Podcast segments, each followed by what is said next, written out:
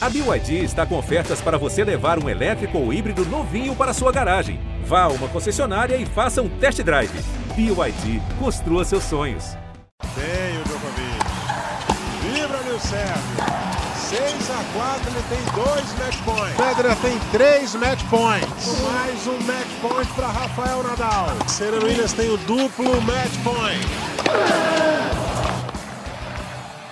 Olá, amigos, chegando para mais uma edição do nosso Match Point, o nosso podcast do tênis, no ge.globo.br matchpoint para você consultar as nossas edições. Chegamos à metade do aberto dos Estados Unidos. Estamos gravando essa edição na metade dos torneios, na segunda segunda-feira do aberto dos Estados Unidos e a gente vai destacar algumas coisas aqui interessantes para vocês que estão acostumados aqui com o nosso programa. A gente vai destacar o desempenho dos tenistas brasileiros no Aberto dos Estados Unidos. O pessoal caiu aí na primeira semana. Né? E a despedida de Serena Williams, os últimos jogos da Serena, é, antes de perder para a Alia Tomljanovic. E vamos destacar aqui o próximo número um do mundo. Nesse dia que estamos gravando esse podcast, no dia 5 de setembro, dois deles em ação no aberto dos Estados Unidos, tentando seguir no torneio e lutar por essa vaga de número um do mundo, já que Daniel Medvedev foi eliminado pelo Nick Kyrgios. Então vai perder essa condição de número um do mundo, porque defendia o título do US Open, não conseguiu defender os seus dois mil pontos, é, perdeu aí, é, só defendeu 180 desses dois mil pontos, ou seja, 1.820 pontos foram embora nessa luta aí do Medvedev para defender o título. E a gente vai levantar essas questões aqui. E eu estou com Domingos Venâncio e Ricardo Bernardes. É, seja bem-vindo, Ricardo. Um forte abraço para você. É, a sua avaliação do desempenho brasileiro é, no US Open de 2022, já que a maioria eliminada na primeira semana, apenas na segunda semana, Marcelo Demoliner, né, na dupla, e a Bia Haddad teve seu desempenho na simples e na dupla. Tivemos também o Thiago Monteiro, o, o, o, Marcelo Melo e o Bruno Soares, que anunciou a sua aposentadoria de uma forma surpreendente. Não falou nada com ninguém.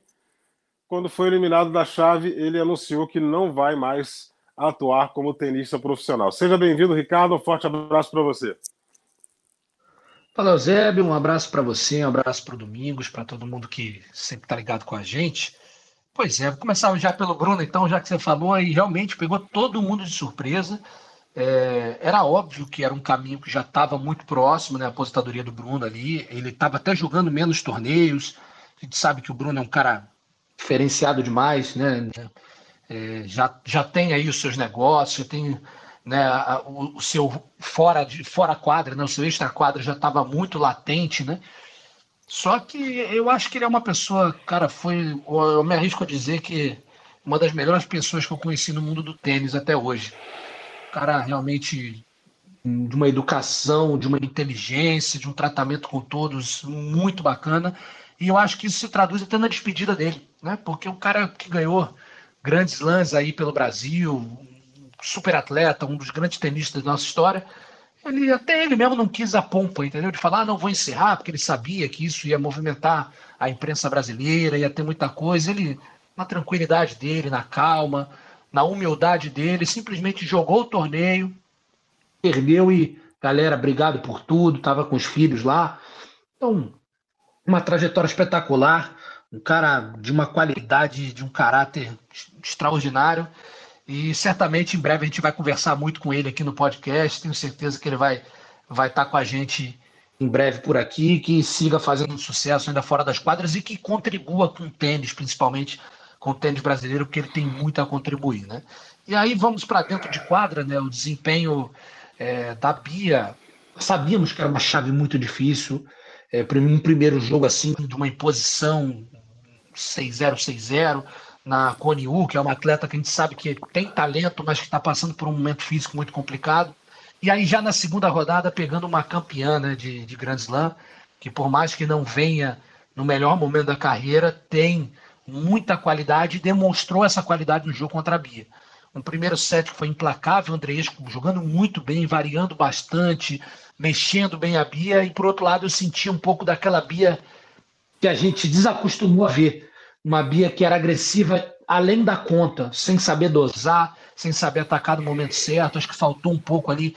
Não sei se foi uma estratégia já traçada, ou se foi aquela, aquele nervosismo, ansiedade que consumiu a Bia. Então foi um primeiro set muito ruim. Já no segundo, a Bia teve muita chance, e aí faltou aquela bolinha, aquele detalhe, aquela calma no momento decisivo. Então, fica uma frustração por ser uma, uma menina que está jogando muito tênis e que a gente sabia que podia ir longe, mas ao mesmo tempo a gente tinha assim, consciência de que o sorteio não foi favorável. Ela já pegou muitas tenistas credenciadas, tanto que se passasse da Andresco, pegaria a Caroline Garcia, que vive um momento fantástico e que venceu a Andresco. Então, de certa forma, foi um desempenho que a gente viu ali, é, bons, boas coisas da Bia, mas acabou aquela pontinha de frustração, né? Já o Thiago Monteiro eu vejo pelo outro lado, né? Caíram na mesma fase, mas o Thiago acho que fez um, um primeiro jogo contra um Molcan, que muita gente esperava até que ele não fosse passar, porque o Molcan vem num, numa ascendência no circuito, e o Thiago ali mostrou até uma parte mental boa, porque depois de, de perder chance de fazer 2 a 0 ele, o Molcan empata 1 a 1 o Thiago é, começa perdendo o terceiro set e depois deslancha e ganha o jogo. E aí um jogo contra o Katianov, que é um jogo sempre muito difícil, que o Thiago também foi bem. Então foi um desempenho bacana nas duplas, né? É, que a gente nos acostumamos muito no, nos últimos anos aí a estar em fases decisivas. Esse ano, é, quedas precoces ali do Rafael Matos, o, o Marcelo numa dupla com Marcelo Melo, né? Numa dupla com Klassen ali uma segunda rodada muito difícil, acabou caindo. O Bruno também avançou um pouquinho mais, mas caiu. Então não foi um desempenho é, de excelência como a gente está acostumado a ver. E fazer a menção aí para o Marcelo Demoliner, né? Que voltando de lesão, uma lesão que deixou ele muito tempo fora do tênis, encaixou aí uma boa parceria com, com o João Souza, e ainda segue vivo no torneio. Na verdade, assim, ele segue, mas assim que, que a gente terminar de gravar, a gente já vai saber se ele segue ou não, porque ele está em quadra nesse momento. Então, de qualquer forma, eu já posso classificar a participação dele como boa. Porque numa primeira rodada vencer Granolese e Sebadios, meu amigo, então já é uma, uma boa. Então o desempenho do Brasil foi um desempenho regular, não posso classificar como um bom desempenho, mas é isso, faz parte, o tênis é assim, tem semana que você está lá em cima, outra semana você não vai tão bem, e acontece. É, e, e no momento que nós estamos gravando essa edição do Match Point, o Demoliner é, foi surpreendido por uma boa e velha conhecida do aberto dos Estados Unidos. Ela chegou e interrompeu o jogo dele. A, a boa e velha chuva em Nova York, nessa, nesse período do ano, que a gente tem ali o período dos furacões mais no sul dos Estados Unidos e, e, e os furacões já chegam lá em cima como, como tempestade tropical, mas causam um certo transtorno, né? Então, mas é, é, é, foi interrompido, mas deve terminar ainda hoje, que, que o tempo deve melhorar, é, é o que a gente torce é, para o andamento do torneio. Deixa eu chamar aqui o Domingos Venâncio, Domingos Venâncio que só está começando no dia de hoje a, a, a parceria comigo, né, Domingo? Vamos estar junto na sessão noturna do dia 5 de setembro do Aberto dos Estados Unidos. Queria que você fizesse aí é, é um apanhado da participação brasileira, né, com, com esses tenistas que a gente já destacou aqui, o Thiago Monteiro, Marcelo Mello, a Biadade Maia, é, falar um pouco do Demoliner nessa volta dele, e aí aquele asterisco de especial para você falar daquele menino pequenininho, com aquele sotaque mineirinho, cheirando a queijo, que você conheceu lá atrás e que acompanhou a trajetória brilhante da carreira dele. E, e é um cara que a gente pode falar, né, Domingos, que ele é craque de bola e craque na escola. Essa figura maravilhosa chamada Bruno Soares, né, Domingão? Forte abraço. Um abraço, Eusébio, Ricardinho, um abraço para você, todos que nos acompanham sempre. E é impressionante como tem gente acompanhando nosso podcast, e eu recomendo que continuem. Somos muito gratos por tanta gente ligada com a gente é, em todos os nossos programas. Eusébio, vou começar pelos jogadores. Melo vem tendo uma temporada regular, com, com picos é, de positividade ao longo do ano, mas não vem tendo o desempenho que a gente estava acostumado a ver, é natural. É, não está no seu ápice, mais uma nova parceria com o Klassen, que é um baita jogador também, mas é, ainda cabe mais entrosamento, a meu ver. Demoliner, muito feliz de ver o Demoliner de volta, nas, de volta às competições. Volta ao velho problema de ter que trocar de parceiros, porque o Demoliner, por várias razões ao longo da sua carreira, muito dificilmente ele consegue engrenar um ano inteiro com um parceiro. Isso, isso, isso às vezes pre prejudica um pouquinho o desenvolvimento dele. Agora, quem acompanhou a luta dele para voltar com as lesões é, recentes, joelho, duas cirurgias, é, muito feliz de vê-lo em quadra novamente. O Demoliner é um cara espetacular, uma figura muito bacana e um baita de um jogador de tênis. Uh, Tiago, vou falar a mesma palavra, as duas palavras que eu diria para ele e sobre a Bia. Canhotos, variação. a Bia é canhoto, o Thiago é canhoto, não estão não, jogando com variação. Então a Bia jogou demais, mas ela não, não é que lhe faltou sua variação, sobrou a sua adversária, Andresco, sobrou variação. Eu conversava com o Tomás Costa logo depois do jogo dela. Impressionante como trabalhou bem a mudança de ritmo à sua adversária, que já tinha título do US Open. Tem uma, uma caminhada já é, nesse nível de tênis maior do que a Bia. Por outro lado, a Bia vem numa, numa ascensão vertiginosa, pilhadíssima, e sei que vai fazer todos os ajustes necessários. Eu sou suspeito eu mesmo quando a Bia estava em baixa, eu estava sempre com um olhar positivo em relação ao retorno dela, porque eu vejo nela uma jogadora muito raçuda, muito aguerrida e uma canhota legítima. Se colocar um, um pouquinho de tempero ali, um pouquinho de variação, uh, ela sofreu muito com alguns slices da Andresco. E faltou, e faltou o uso desses slices para o Thiago, que estava jogando contra o 9, que é um jogador de 5 metros de altura, que tem uma empunhadura é, radicalíssima, portanto, jogar a bola no chão seria uma coisa muito recomendável mais vezes. Embora um canhoto não atrapalhe tanto o Caixa 9 assim, porque, porque o, o, o Caixa 9, a bola que mais o incomoda, por incrível que pareça, é a direita quando está aberta. Ninguém imagina isso, jogador que joga a base de direita, mas a direita aberta e o canhoto não consegue chegar muito lá. Acho que faltou um pouco de variação para os dois. Vejo também na Bia um, um, certo peso já de toda a temporada que ela carregou, uma, uma expectativa muito grande. Mas não tenho dúvidas que ela está no, no, caminho ascendente e vai continuar. Ah, quem era o. Ah, quanto, ao, quanto ao Bruno Soares, tem que fazer uma menção especial. Tinha uma palavra que mantinha o Bruno jogando tênis: finals.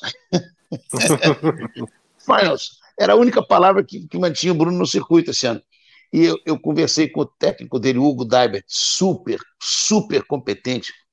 É, ontem, um pouquinho, um pouquinho, é, bem tarde da noite, conversei um pouco com ele por, por uh, mensagens. E era isso aí, no minuto que ele. Se, se ele ganha o US Open, ele vai para o Finals. E talvez abandonasse no início do ano que vem, talvez não.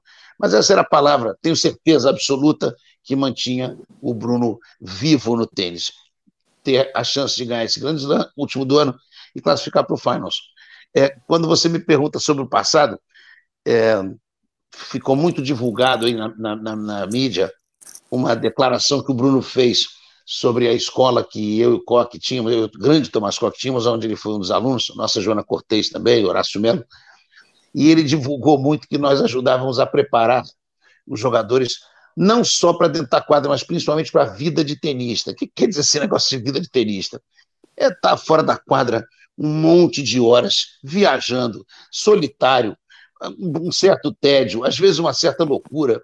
Então, a, a gente apresentava aos nossos jogadores um pouquinho de, um, um, um pouquinho de música, arte, e, e, e, um pouco de business, e estudar, e estar tá ligado, e fazer uma faculdade à distância, né? Porque não era faculdade à distância, era, a gente estudava por fita cassete, idiomas, essas coisas.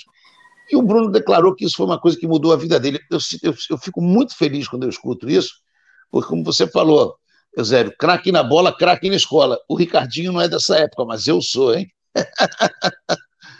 É, então, é... Hoje o Ricardinho é só online, né, cara? Não, não, é, não é da época do curso por correspondência, né? Por correspondência, nem, nem por cassete, e muito menos aquele joguinho que era craque, craque na bola, craque na escola, né? Que era um, um, um, um futebol, digamos, odontológico.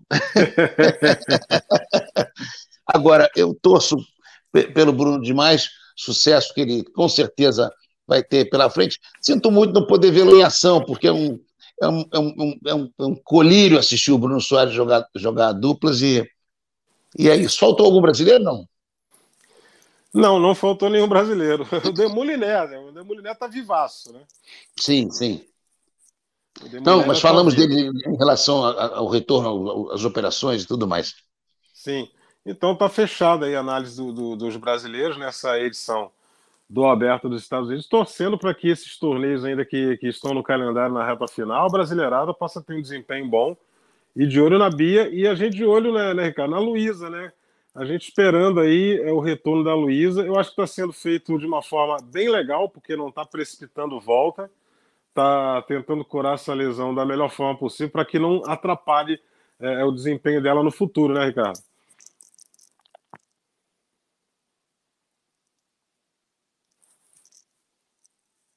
É, na verdade, ela vai voltar agora, né? Tá com a previsão de voltar agora em setembro, é, num, num WTA na China, na China não, perdão, é, na Índia.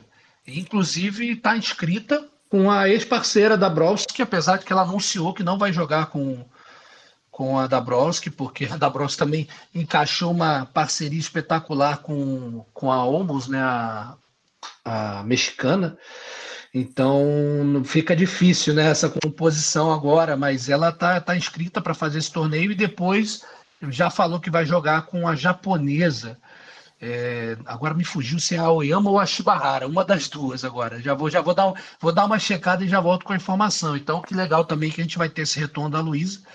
E como você falou, né? Ela podia, se ela vai estrear daqui a uma semana, podia ter querendo, podia querer forçar uma barra, né? Para de repente voltar para o US Open, já que ela teria ranking protegido, conseguiria entrar e tudo mais. E, e ela está pensando a longo prazo, né? O curto prazo fica irrelevante perto do que ela realmente planeja.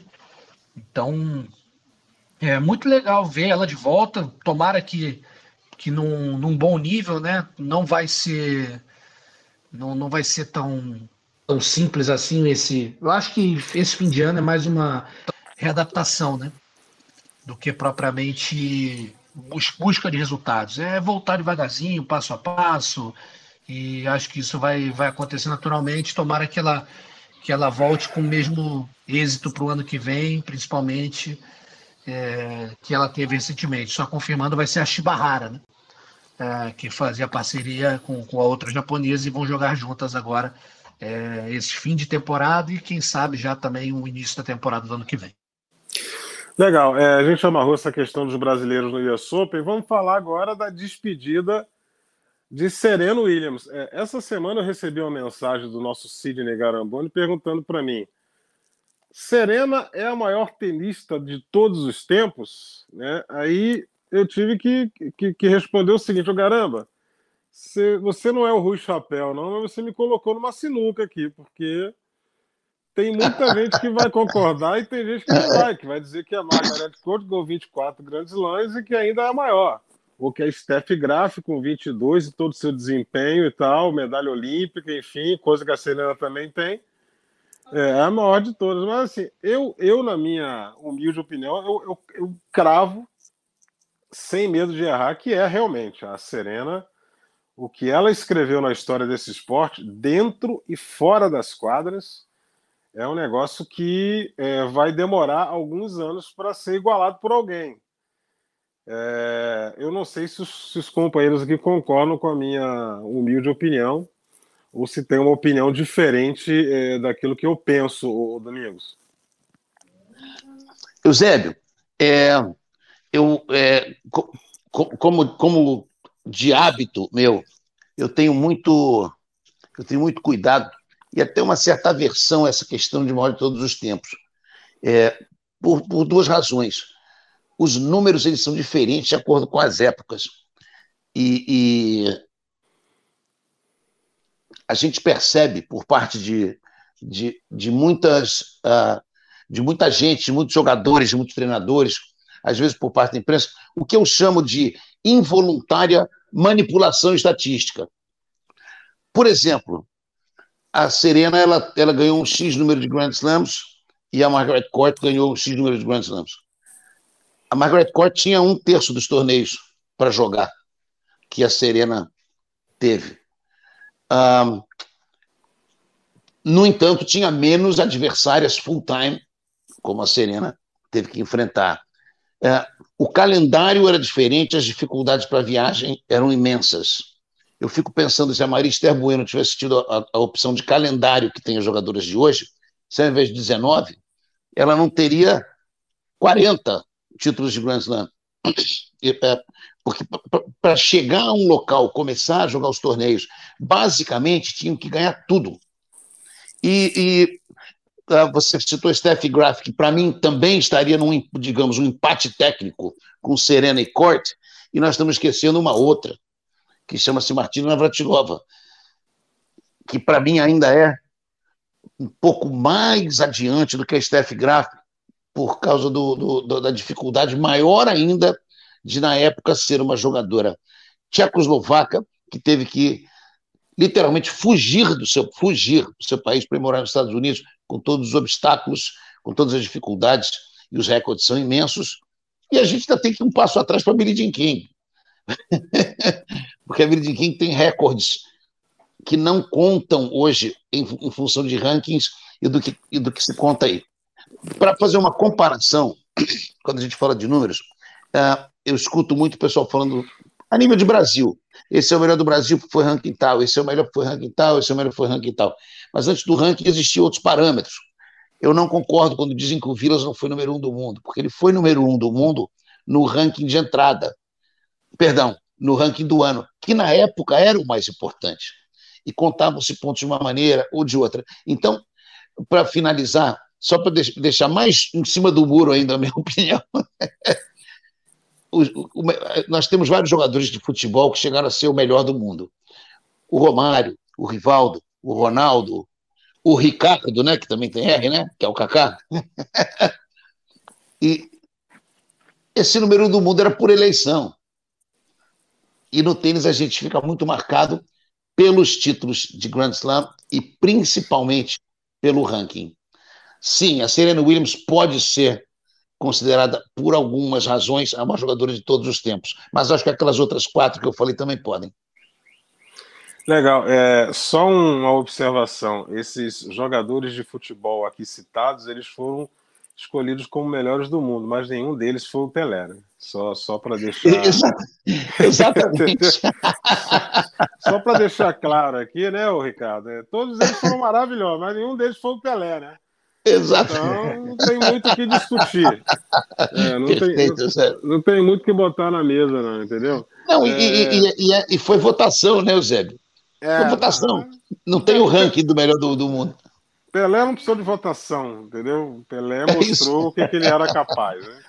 É, é, Ricardo, é, Serena Williams, eu quero a sua observação, né, a sua análise sobre é, tudo que Serena representou desde o início da carreira até agora, esse final aqui no US Open. E detalhe, hein, com todas as dificuldades físicas, jogou em altíssimo nível, até mesmo na derrota para Alia Tomljanovic, Ricardo. É, lutou até o último forehand, né? Você vê que, é, apesar de já fisicamente ali no último jogo dela bem desgastada, ela não se entregou, não, não deu ponto de graça, não. Ela tentou realmente ainda voltar no jogo. É, aliás, venceu dois, duas partidas e a segunda contra a número dois do mundo, né? A Net Contavento, então isso. E aí é a história, né? Bem, eu sou a Serena, né? Então eu sou capaz de tudo e eu acho que é isso, uma.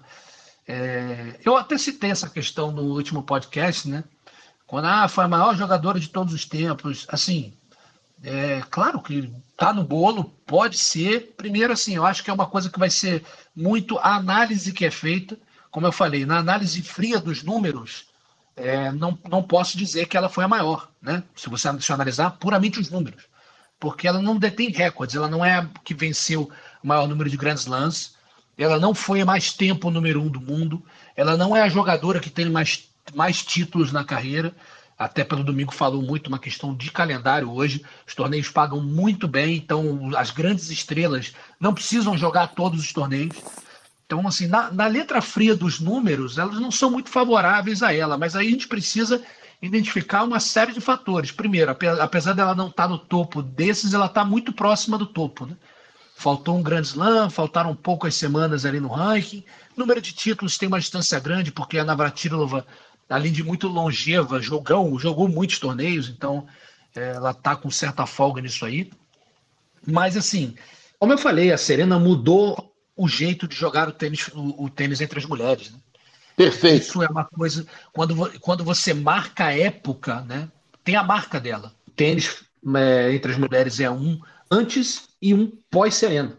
Então, isso é uma coisa que que representa, né, Domingos? Eu já sei que você quer falar sobre isso. Isso representa Sim. uma coisa muito, muito grande, gente. Talvez mais do que um título, né? Então, assim, é, pode falar, Domingos, sobre isso, porque essa é a minha visão. O tênis feminino perfeito, mudou completamente pós-sereno. Perfeita análise, perfeita análise. Mas tem uma outra que também teve essa marca, que foi a Navratilova. Sim. Não a Chris Evert, não a, a, a perdão, a Margaret Court, não a Steph Graf, que já vinha um, um, um, jogaço de direita moderno, um slice de esquerda, mas a Martina também causou esse impacto. É. Ela e o Ivan Lendl, ambos dissidentes da Tchecoslováquia, ambos um pouco maltratados pelos americanos quando se naturalizaram, e eles mudaram na questão é, nutricional, é, cross-training, que a Martina Bratilova jogava basquete, inclusive com jogadoras da, da WNBA, e, e o Lendl fazia balé para melhorar as suas performances e contrataram o primeiro nutricionista de tênis da história, Dr. Robert Haas. E então, essa marca, como você disse, Ricardinho, eu acho que a Serena pode, subjetivamente ou objetivamente, ser considerada a melhor de todos os tempos, sim, mas também a Martina, também a Graf... Você analisou muito, como é que você falou, a frieza dos números. É, é, na fria. É, se você. É, é, é, tudo análise que você vai fazer, né? Você mas falar, ela foi impactante na mudança do é, tênis, é sim, dessa vez. Mais uma mudança do tênis, ela foi impactante. Até porque a, o esporte em geral, não só o tênis, né? Mas as coisas se, se estão em constante transformação, né? Então, o jeito que se jogava tênis na década de 70 não é o mesmo que se jogava no fim da década de 80, que não é o mesmo Isso. que joga. Se, se, a gente falar hoje em, em, direito, batendo direita de open stance, como todos praticamente batem no circuito, isso há 20 é. anos não existia. Isso há 20 é. anos o Guga era uma novidade fazendo um negócio desse. Não, era, era, proibido.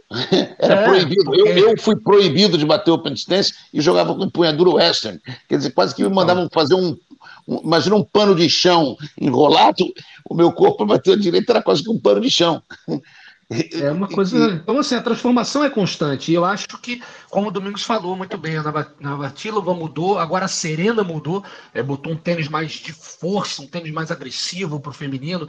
O, o, saque, né? Um, acho que ninguém é, esperava é, que uma mulher conseguisse sacar da forma como a Serena saca, e hoje a gente está vendo a Coco Golf com 17 anos, dando saque a mais de 200 por hora. Isso. E a então, Vênus, assim, né? E a Vênus, né? Também, e, e isso a Serena é. falou, né? Não existia Serena se não existisse Vênus, né? Então, Exatamente, é... a Vênus abriu o caminho, a Serena ampliou. Agora, quando a gente traz esse debate é, sobre a representatividade e o simbolismo que é a Serena Williams, que foi a carreira da Serena Williams, aí eu acho que a gente fecha o debate, porque assim, é, em termos representativos, né, da figura, é, tudo que a Serena trouxe para o tênis, né, Concordo. todas as questões, aí a gente fecha a questão porque realmente foi fantástica, é, superando dificuldades. A gente sabe que o tênis é um esporte que de certa forma é caro. E eu até entrei num debate ontem com um amigo meu sobre isso. É, falando sobre né, ah, o tênis, um esporte elitista, e eu, e eu assim, não vou discordar, porque não tem como eu falar que é um esporte popular, mas dentro, do, dentro dos esportes considerados é, esportes caros ou esporte praticado pelas classes sociais mais altas, talvez seja o mais inclusivo. Talvez seja o mais inclusivo. Aqui a gente tomou como parâmetro o próprio Brasil, que é cheio de projetos sociais muito bacanas é, voltados para o tênis, para popularizar o tênis. É que é um esporte, de certa forma, difícil. Primeiro, ele é difícil de jogar. Né? Quem, quem, quem acha que é simples jogar tênis, quem não joga ou nunca tentou jogar e acha que é fácil, está enganado, amigo. É um esporte difícil de se jogar. É um esporte que a gente tem poucas quadras, de certa forma, no, é, acessíveis, né? As maioria das... Temos muitas quadras no Brasil, mas em clubes, né? Agora, poucas quadras públicas, poucas pessoas com quadra em casa. Não É difícil improvisar. Você jogar um futebol ali, ah, tá na rua ali, você fecha tal. O tênis você consegue improvisar, mas aí você não tem é, a, a, tradução fiel, né? Totalmente diferente. Então, assim. Não, você tem toda a é, razão. Agora, o simbolismo que ela representou para o esporte, ela foi enorme. Ela foi enorme, trouxe diversas questões muito relevantes para o tênis, não só para o tênis, como para a sociedade. Então, é, é um pacote completo. Ela é uma mas, super atleta. Ela está no rol das maiores atletas do mundo, pelo menos na mas, mas, quero colocar um, mais uma sinuca aí do Garambone. em uma outra. Caramba, em uma, em uma outra área a Billie Jean King fez exatamente a mesma coisa. Quando, quando fez, Sim, participou do desafio dos sexos no Astrodome, que foi a, a, o, o, o jogo mais televisionado de todos os tempos, e o público gigantesco no Astrodome, e, e ela também enfrentou, é, numa diferente área e para diferentes objetivos, o mundo, né, para fazer o que fez no tênis. Então, vejo também, já que eu tinha falado da Martina a nível da mudança tenística junto da Serena, eu trago a Billie Jean King bem junto da Serena na mudança social, política, do, que, que, o tênis uh, ajudou ou, ou, ou, fez parte dessa mudança. E quero lembrar uma coisa: quando a, a Billie Jean estava desistindo do, de tentar a equiparação de, de premiação, ela trouxe a Vênus na véspera de uma final de Wimbledon, na véspera. Quem é o jogador que faria isso? Por uma reunião, por uma reunião dos conselhos de tênis, ITF, é, ATP, WTA, etc. Vênus ainda muito jovem, é, para chegar e fazer um depoimento. Ela chegou e falou assim: você imagina uma menina no gueto numa quadra pública, onde as redes, e isso, quem, quem conhece o, o, os, as quadras públicas americanas, assim, de nível menor, economicamente falando, algumas têm arames em vez de rede, para não ter que trocar nunca, né? A rede é um, é um grande aramado. E você vê aquela menina numa quadra, treinando enlouquecidamente, e na quadra do lado está um menino batendo uma bola, e alguém diz para ela, pode treinar, mas você nunca vai ganhar o mesmo prêmio que aquele garoto está quadro do lado. Esse depoimento dela serviu para que todos votassem a favor da equiparação de prêmios. Então, é, a, Billie Jean teve a inteligência de, de, de, de, trazer uma das irmãs Williams lá atrás para essa mudança. É, essas, essas jogadoras, Billie Jean, Vênus e principalmente a Serena, Martina Vatilova, mudaram a história do tênis completamente. Legal, então a gente amarra essa questão aí da, da aposentadoria da Serena Williams das quadras. É, a Serena está longe de ser um ser humano agora desocupado, porque ela tem muitas atividades fora da quadra e, além disso, tem família para cuidar, tem uma filha. E ela falou que vai se dedicar aí, é, é, a filha, boa parte do tempo dela é dedicada à educação da filha, que agora está começando a crescer. E é o objetivo da Serena Williams, né? Mas, é, Ricardinho, me dê só uma licença. Acompanhando, né? Sim, só, só uma licença.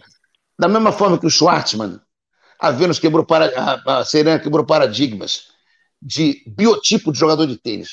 Isso também é fundamental, o que ela abriu de, de possibilidades para que se sonhe, com aquele clássico biotipo da modelo europeia, de manequim, modelo fotográfico europeu que tinha que ser para jogar tênis.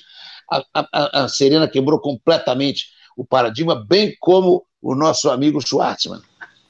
Ah, é eu acho, aí. É, é, isso aí também, Domingos. Eu acho exatamente. Eu, eu, compartilho muito a opinião do Domingos. Eu sempre gosto de ouvir o Domingos, José, porque eu aprendo muito.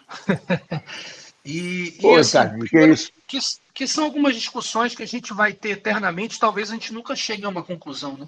Porque vai sempre depender da ótica que você vai enxergar. Primeiro, o que é ser Tomara que sempre tenha bar, né? Tomara que sempre tenha um bar esperando.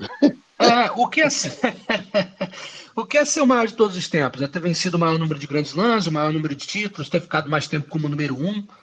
Se você tem uma pessoa que detém todos esses recordes, eu acho que né, é, fica difícil você arrumar uma outra saída. Mas quando você vê esse recorde pulverizado, no caso do feminino, entre diversas atletas, não é, ah, não, é, tá 2 a 2 Não, cada uma detém um. O Domingos acabou de falar, Navratilova, o maior número de títulos. Também mudou a história, o rumo do tênis, a maneira de se jogar tênis. A maior vencedora de Grand Slams, no geral, Margaret Court. A maior vencedora de Grand Slams na era aberta, Serena Williams. É, há mais tempo como número um do mundo, Steph Graf. Caramba, e aí? Que incrível, eu não, eu não tinha me dado vai? conta disso. Eu não, não tinha me dado conta disso. E você não vai conseguir fazer um torneio entre elas para decidir, ó, vamos decidir o torneio a maior da história. Não tem como. É impossível.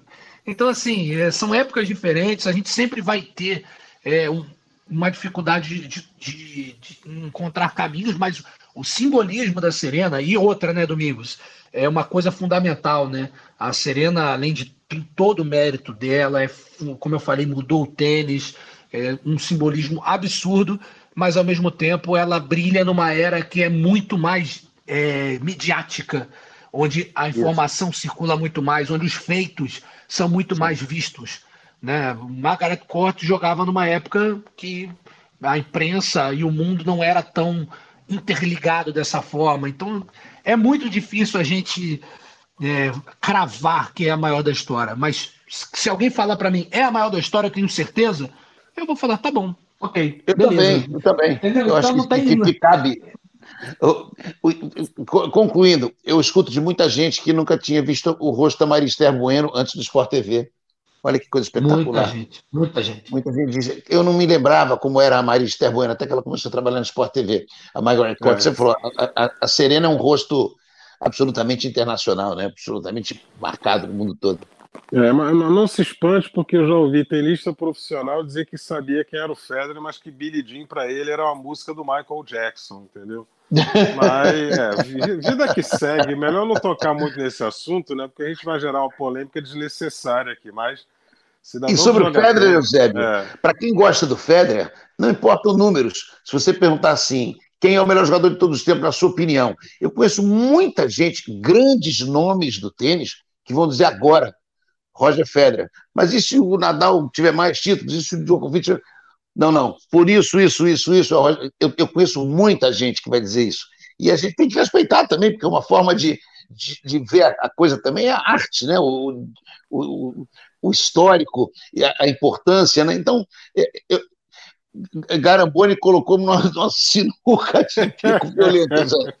Ai, ai, tô, tô um abraço para ele. Eu estou esperando a próxima do Garamba aí, qual a próxima pergunta que ele vai mandar para mim. É, por falar em números, Ricardo Bernardi, você que é um cidadão que gosta de, de números, né? Aliás, o, o, Domingos, ele agora investiu no novo brinquedinho dele. Ele tá de raquete nova. É, é, eu sei. é rapaz. Como diria o nosso Apolinho Austin Rodrigues, o, o, o, Ricardo tá mais feliz do que pinto no lixo, né? Com essa raquete nova aí. Mas tem que estar. Tá. E, tá, e tá jogando bem de novo, hein? Ó, cuidado. É, rapaz. E, e, o Ricardo é aquele cara que, que, que bate a direita com o slice. Só conheço duas só conhecia até hoje duas pessoas que faziam isso. O Ricardo Bernardes e, e, e a, e a Mônica Niculesco. Não é vergonha, não. O tênis vale tudo. Só não vale. não, não vale é, só para me defender, regra. tá? É, no, primeiro, não seria vergonha, não, mas eu não bato com slice, não, muito pelo contrário. Pelo contrário, Ricardinho enche ela de top Quem bate com slice de vez em quando sou eu o Thomas Scott, o Jimmy Connors, um tal Roger Federer, mas por é. incrível que pareça, estão demonizando o bom e velho Slice. É, o Slice ele pode acontecer de qualquer lado, meus amigos. O importante é você atingir o seu objetivo dentro da quadra. Então, é por falar aí. em números, é, o número do momento é o número um.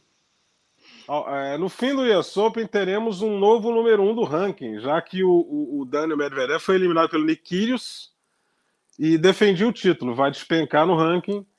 E a, a, a, posição de número um está sendo disputada entre Rafael Nadal, que é favoritíssimo e oposto, já esteve lá durante muito tempo, e, e dois que seriam inéditos nessa condição: Carlos Alcaraz que é um fenômeno, né? Com 18 para 19, esse garoto já está no top 10. e, e, e, já é respeitado por todo mundo no circuito. E, surpreendentemente, pasmem, meus amigos, Casper Ruud, com todo o seu desempenho em quadras de saibro, agora passou a jogar bem nas quadras duras também, e aí os pontos começaram a chegar. O Casper Ruud pode terminar o US Open como número um do mundo. São os três que estão disputando essa condição. Ricardo, é, o Nadal leva uma certa vantagem nessa corrida aí por tudo que ele representa, por ser o maior vencedor de Grand Slam e, e, e por toda a sua experiência no circuito? Olha, Eusébio, é, sim, né? Nadal e Alcaraz só dependem deles, né? O, é, o Ruud depende de combinação. Depende de combinação de resultado. E se o Casper Ruud for o número um do mundo, meu amigo, o mundo do tênis virá abaixo, viu? Porque vai ter um, vão ter uns jogadores aí que vão ter que engolir seco, porque o Casper Ruud, de fato, a evolução do Casper Ruud, principalmente nas quadras rápidas, no, o Casper Ruud passa a ser um jogador regular.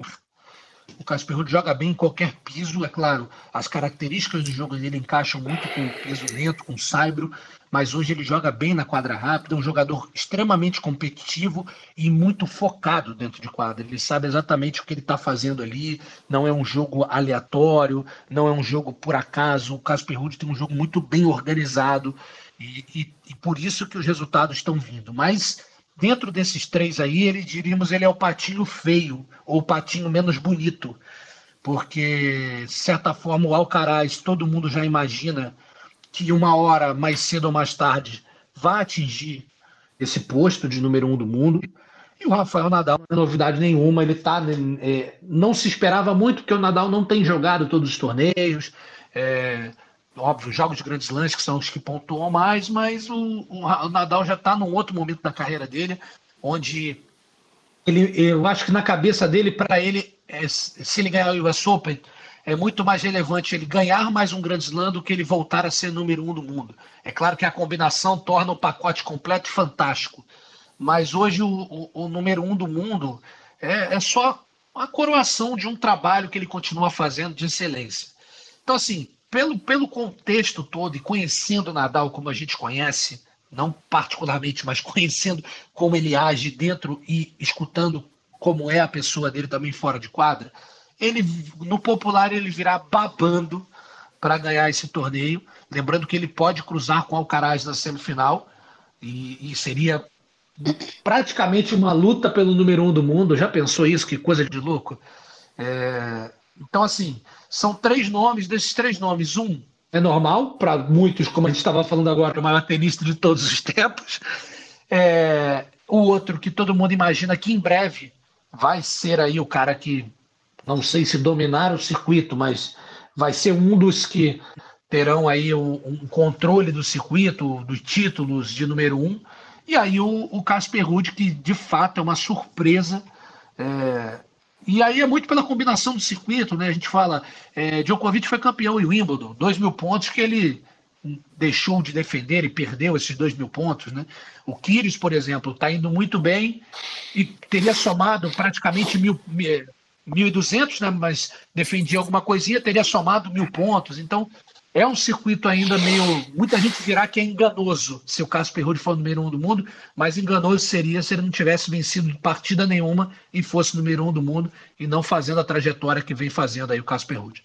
É, mas para os corneteiros de plantão, Domingos, o Casper Ruud é bom lembrar que ele foi vice de Roland Garros, ele tem final de Grand Slam, ele não é qualquer tenista, não, não é nada bobo. E, e outra coisa, que a gente sempre conversa, né?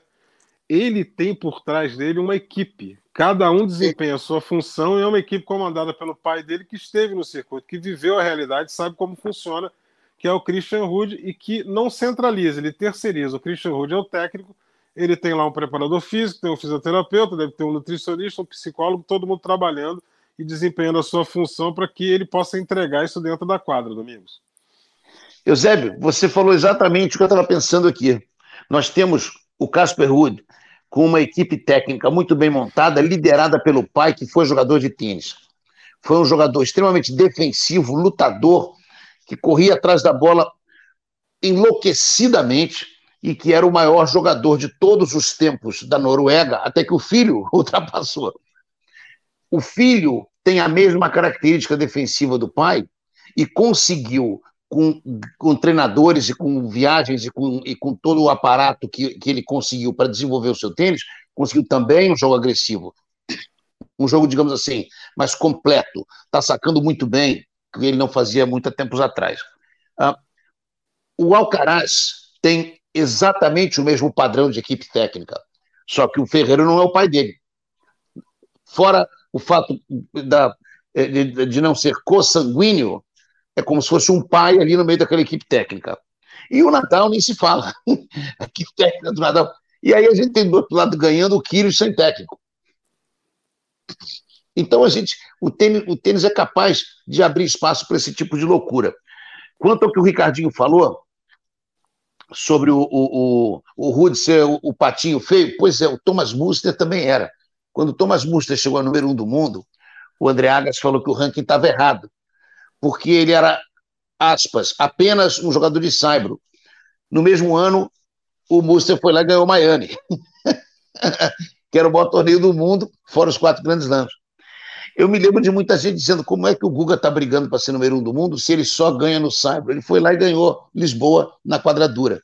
Não exatamente rápida, mas na quadradura. E foi o cara que ganhou de Agassi e Sampras no, no mesmo torneio em sequência. Então, eu gosto demais quando um patinho feio desse resolve, resolve virar um, um, um, o, pato, o pato bonito, o ganso ou o pavão, eu não sei. E, e, e, e se provar, né? Eu acho que o. Sim, quem entrar para o número um do mundo agora vai entrar porque tem um pouquinho de, de, de abstinências e desistências, mas isso também aconteceu com outro patinho feio da época, chamado Leighton Hewitt, que o Eusébio conhece muito bem, viu muito de perto. E o Leighton Hewitt, quando chegou ali, patinho feio, ele se sentou no posto número um e ele achou confortável. E falou: daqui não saio, daqui ninguém me tira, por dois anos e quase três. Então, eu quero crer que o Rude tem muito que melhorar ainda. Acho o Alcaraz mais jogador do que ele, principalmente porque ele tem e isso foi treinado, isso está sendo trabalhado, ele tem elementos dos três melhores. A mobilidade dele a cada dia está melhor, ele parece alguém mencionou que ele parecia o Muhammad Ali se movendo. Eu acho que ele tem muito do Roger Federer na movimentação, em quadra rápida, de ponta de pé, leveza, os, os passos laterais, e enfim, tem muito mental, tem muito físico e tem muito técnico. Então, é... e o Nadal, vamos dizer que o Nadal.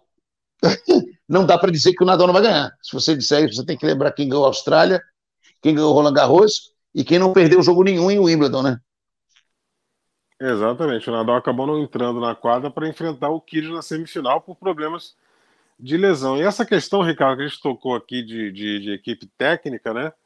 É, é, esses três aí, eles têm por trás uma equipe técnica maravilhosa. O Nadal a gente conhece todo mundo, e agora que liberaram aí o coach, né, a gente percebe que quem fala mais com o Nadal durante o jogo é o Francisco Rod. O Moyá fica ali só na dele, observando ali e conversando com o Rod. E além disso, você ainda tem o Carlos Costa, que é empresário, que jogou tênis e que chega ali no ouvido do Moyá, fala alguma coisa e ficam os três conversando. E eles ajudam bastante o Rafael Nadal. Esses o Moyá no melhor equipe... estilo Narc Rodrigues e Alligator. Só observando. Exatamente. E a gente tem aí é, é, é, esses três tenistas que podem ocupar a posição de um do mundo com uma equipe bem montada. O Nick Kyrgios é, é, é, andou declarando aí que não gosta muito de treinador, porque ele não se prende muito a protocolos, enfim. Só que eu acho que as coisas começam a mudar para o Kyrgios, porque depois do, da entrevista com o Patrick McEnroe, a, a, depois do jogo contra o Daniel Medvedev, ele falou, não, agora eu estou mais concentrado, eu, eu tô, montei uma equipe, tenho treinado com, com regularidade, estou é, namorando, estou feliz e tudo. E eu acho que agora eu vou, vou apresentar coisas melhores e, e não ser um cara mais interessado nisso que eu estou fazendo aqui. Ou seja, está mais do que provado, né, Ricardo, que você tem que ter uma base por trás, né? Ah, Eusébio, e, e, a gente tem visto isso, assim, se falar do top 10, dificilmente alguém tem um staff pequeno. A gente acompanhou aqui de perto no Rio Open o Berretini, né, Matheus Berretini, ele chegou com um staff gigantesco.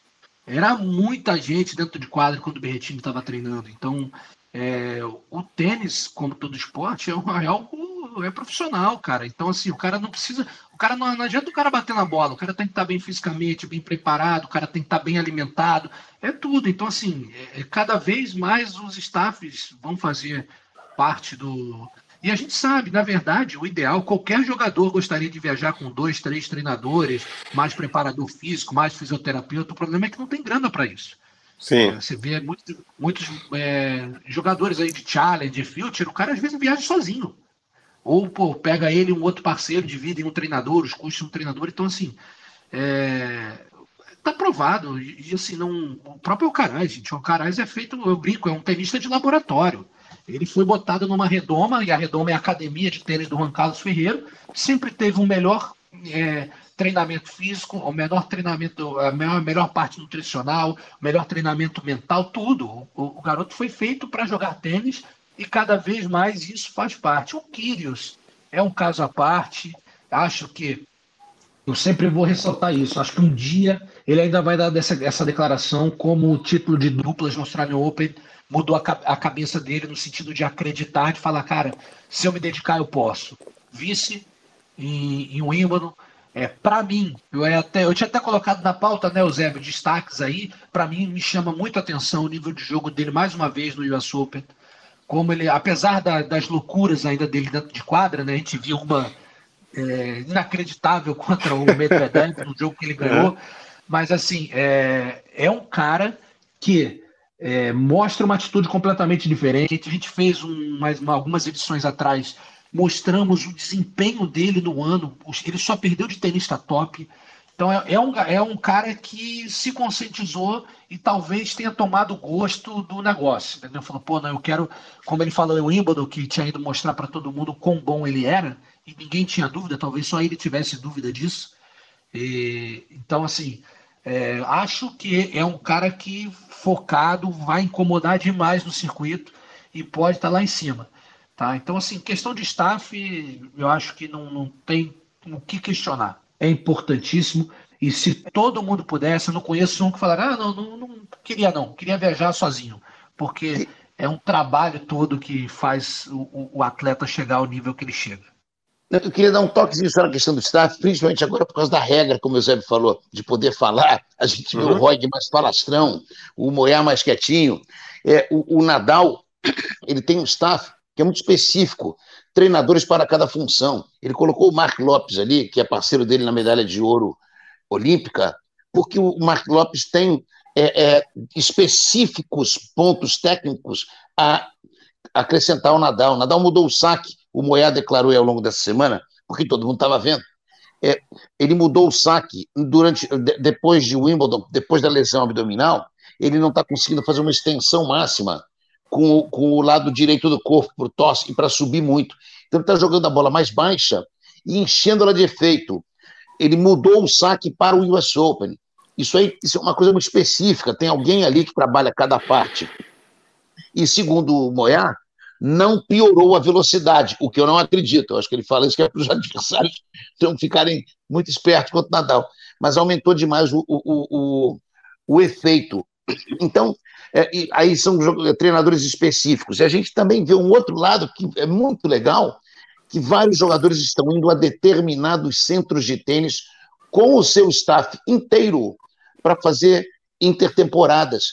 Então, a gente vê hoje na Espanha, lá no Ferreiro, no Nadal, no Moratoglu e etc., os jogadores voltando a frequentar certos centros de treinamento, levando seu próprio staff.